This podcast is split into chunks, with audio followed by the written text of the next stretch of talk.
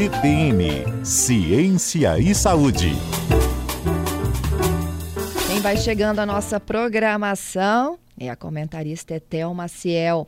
Etel hoje detalha, além da monkeypox, também uma dúvida que está sendo muito recorrente, que é sobre essa autorização da Agência Nacional de Vigilância Sanitária, que aprovou no último dia 16 o uso da vacina da Pfizer contra a Covid para crianças com seis meses ou mais. Ei, Etel, bom dia. Bom dia, Fernanda. Bom dia, Patrícia, Dalberto, os ouvintes da CBN. Então, Fernanda, teve essa aprovação da Anvisa no dia 16, né, e, e quer dizer, 10 dias, né, estão fazendo hoje, e muitas perguntas de quando a vacina vai estar disponível, né, para que as pessoas possam marcar, né, inclusive aqui no estado. Tenho recebido muitas perguntas de famílias ansiosas, né, para vacinar suas crianças. Então, nós estamos aguardando, porque a forma como acontece, e aí o nosso ouvinte vai se lembrar bem, que as empresas, né, a Pfizer, a maioria da, de, dessas, a Moderna, os acordos foram feitos com governos. Então, é preciso que o governo compre a vacina, principalmente essas que, que é, não tem grandes quantidades, né, Fernanda? Então, os governos precisam comprar a vacina para que ela seja disponibilizada. No caso aqui do Brasil, a Anvisa aprovou e nós estamos esperando a compra né, pelo governo federal. O ministro disse ontem, numa entrevista, não me engano foi sábado, né, numa entrevista, que uh, não vai tardar, né? Essa foi a resposta dele. Só que é uma resposta assim muito evasiva, né, Fernanda? A gente, uh, as famílias querem saber né, exatamente quando elas podem contar com isso só para os nossos ouvintes uh, se situarem um pouco nessa né, faixa etária de seis meses a quatro anos que aconteceu essa autorização da Anvisa, nós temos no Brasil, nessa faixa etária, né, de zero a, a menos de cinco anos, é, 439 crianças que morreram só esse ano, Fernanda, só de janeiro a setembro deste ano morreram de Covid segundo o próprio boletim do Ministério da Saúde. Então, Fernanda, nessa, nessa mesma faixa etária, nós tivemos no Brasil, só nesse período desse ano, tá, gente? Não estou nem contando os outros anos. Nesse período desse ano, foram 12 mil hospitalizações de crianças nessa faixa etária por Covid. E a gente fica com aquela preocupação muito grande, Fernanda, que a gente tem de forma recorrente, né, falado aqui, que é da Covid longa crianças uhum. que vão né, ficar aí com sequelas importantes, e dessas 12 mil crianças nessa faixa etária, né, menor de 5 anos, que foram internadas no Brasil, só esse ano, é, a gente teve mais de 1.800, exatamente 1.857 crianças que desenvolveram aquela síndrome multissistêmica pediátrica, Fernanda, que é uma inflamação que atinge todo o corpo da criança e ela precisa ir para UTI. Então, são casos muito graves. E nós tivemos aí esse número é, de 1.857 crianças que tiveram esse episódio aqui no Brasil. É, lembrando também, Fernando, a preocupação das famílias, que a gente é, precisa sempre pensar, né, é, que é, será que tem né, alguns efeitos é, adversos, vale a pena vacinar é, essa faixa etária pediátrica, já que eles não têm, é, um, é uma faixa etária que tem menos, menor gravidade, mas não é desprezível, como eu falei aqui, né? Foram 12 mil internações, quer dizer, quando você interna uma criança, já é considerado um caso de gravidade. Desses, aqueles 1.857 que ficaram muito graves, que tiveram aquela síndrome sistêmica e que depois, Fernanda, a criança tem várias complicações, né? Pode ter muitas complicações é, durante a vida, inclusive síndromes autoimunes. Então, é, é, são casos mais graves, né? A gente, se a gente pegar aí essa média de dessa, dessas, dessas crianças que foram para UTI, a gente está falando aí de quase cinco crianças por dia que foram internadas graves no Brasil do início do ano até agora, né, em setembro. E por isso é tão importante a gente vacinar essa faixa etária. E se nós pegarmos os países que já implementaram essa vacinação, por exemplo, Estados Unidos, é, eles já vacinaram mais de 2 milhões de crianças e não tivemos nenhum efeito adverso é, mais sério. Então, assim, é, vale a pena vacinar sua criança pela proteção que ela vai ter, é, principalmente contra o desenvolvimento dessa síndrome é, multissistêmica pediátrica, que é essa inflamação grave, a própria internação, uma doença de maior gravidade, e a própria Covid longa, Fernanda, que não necessariamente é, precisa ser uma doença grave que leve à hospitalização. Né? A gente está acompanhando aí muitos casos de Covid longa, que as pessoas tiveram infecção é, considerada né, leve, não precisaram de internação, mas mesmo assim é, estão aí desenvolvendo é, sintomas importantes.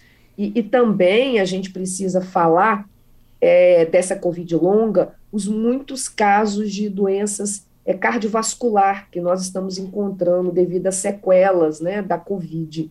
Então, tudo isso é uma preocupação, porque a gente vai é, ter crianças que vão estar muito mais adoecidas né, durante a sua vida, é, durante todo o seu ciclo de vida. Então, é, é muito importante que o governo compre essa vacina logo e disponibilize o mais rápido possível, porque cada dia conta, né? A gente está falando aí de cinco casos por dia de, dessa síndrome gravíssima que vai para a UTI, né? É, e mais essas 12 mil internações. Então, é, é necessária a vacinação nessa faixa etária. Aqui no Brasil, a gente tem em torno de 14, se não me engano, são 14 milhões de crianças nessa faixa etária que estariam, uh, que estariam elegíveis, né, que estariam, que poderiam receber essa vacina. Uhum. Então, a gente está falando de um público grande, né, grande para ser protegido. Vamos para o repórter CBN juntas? Voltamos já? Sim. Falamos de monkeypox também? Vou voltando aqui com Ciência e Saúde na CBN. Etel já falou um pouquinho sobre a autorização da Anvisa para imunização né, dos bebês com a vacina da Covid. E agora a gente fala sobre esses números da monkeypox.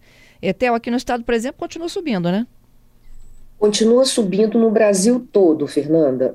Nós estamos vendo agora, é, em alguns estados, a gente ainda não sabe se é uma estabilização, é, aconteceu isso, por exemplo, na Espanha, na Inglaterra, teve aquele aumento grande, depois deu uma estabilizada e parecia que ia descer, e aí volta a subir.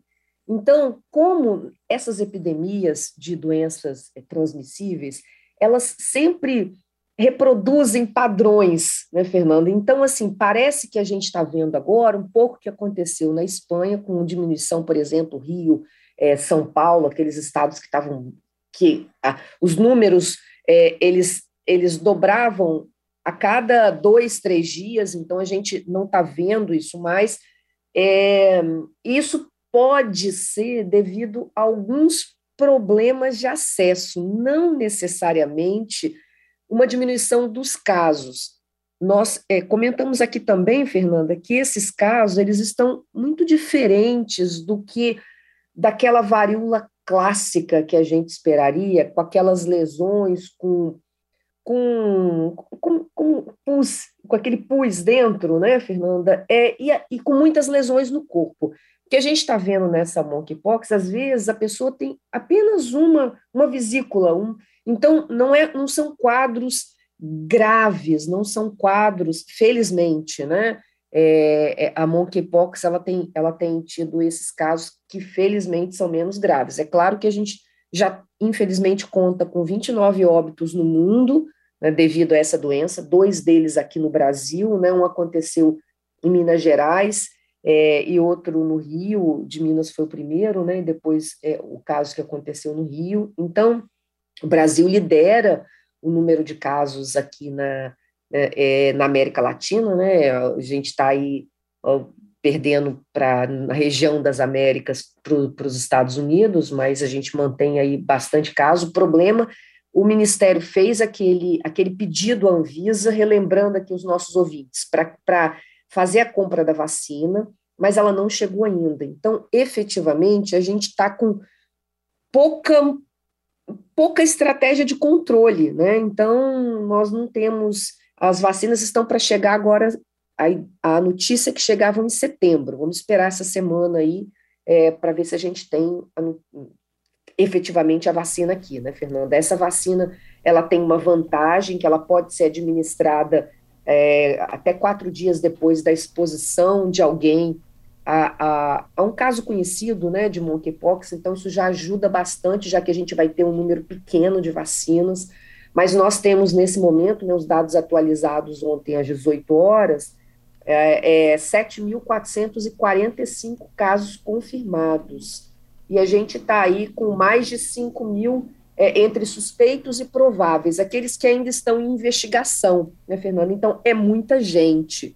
É, e aí, lembrando, né, aqueles cuidados que a gente sempre fala, porque a única coisa que a gente tem agora são as nossas medidas não farmacológicas, aquilo que a gente pode fazer sem ter vacina e sem ter medicamento, que é evitar os contatos muito próximos, né, e, e aí próximo mesmo, porque esse vírus, ele, ele, a gente se infecta por gotícula, então ele precisa de um contato mais próximo da pessoa, né, que está infectada, e contato de pele e contato muito próximo, né, por exemplo, abraçar, beijar, né, então, e falar assim muito próximo da pessoa, então manter é, tentar, né, Fernanda, evitar aquelas aglomerações com pessoas que você não conhece muito, né, é, e um, essa, esse contato muito próximo. Eu sei que é difícil, né, mas é o que nós temos agora nesse momento.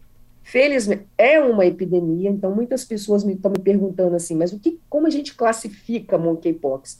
Então, do ponto de vista é, da definição epidemiológica, nós temos aqui no Brasil uma epidemia, porque não tínhamos esses casos e passamos a ter. Então, por definição, é uma epidemia, e com esses 7.445, ela passa a ser uma emergência, né? ainda que o Brasil não tenha decretado a emergência de saúde pública de importância nacional, ela é, né? ela, nós estamos aí com esses muitos, muitos casos já nas 27 unidades federadas, né? E Isso. uma coisa, Fernanda, a gente não tem muitos locais que fazem o diagnóstico. Nós tínhamos oito laboratórios, agora o Ministério conseguiu expandir para 12, porque não são exames rápidos, não são exames fáceis. A gente depende, para fazer o diagnóstico, de uma, uma, biologia molecular, que são exames mais é, do ponto de vista né, do que a gente é, entende de diagnóstico, um pouco mais sofisticado. Então, precisa de aparelhos específicos, pessoal treinado, então, assim, não é um exame que é feito em, em, qualquer laboratório. Então, esse é um problema que nós estamos tendo no Brasil, que está resultando numa demora muito grande para as pessoas receberem o resultado, né, em média aí 10 dias. Etel, te agradeço pela participação hum. aqui conosco, viu? Obrigada, Fernanda. Um abraço aos ouvintes. Um abraço, Fernanda.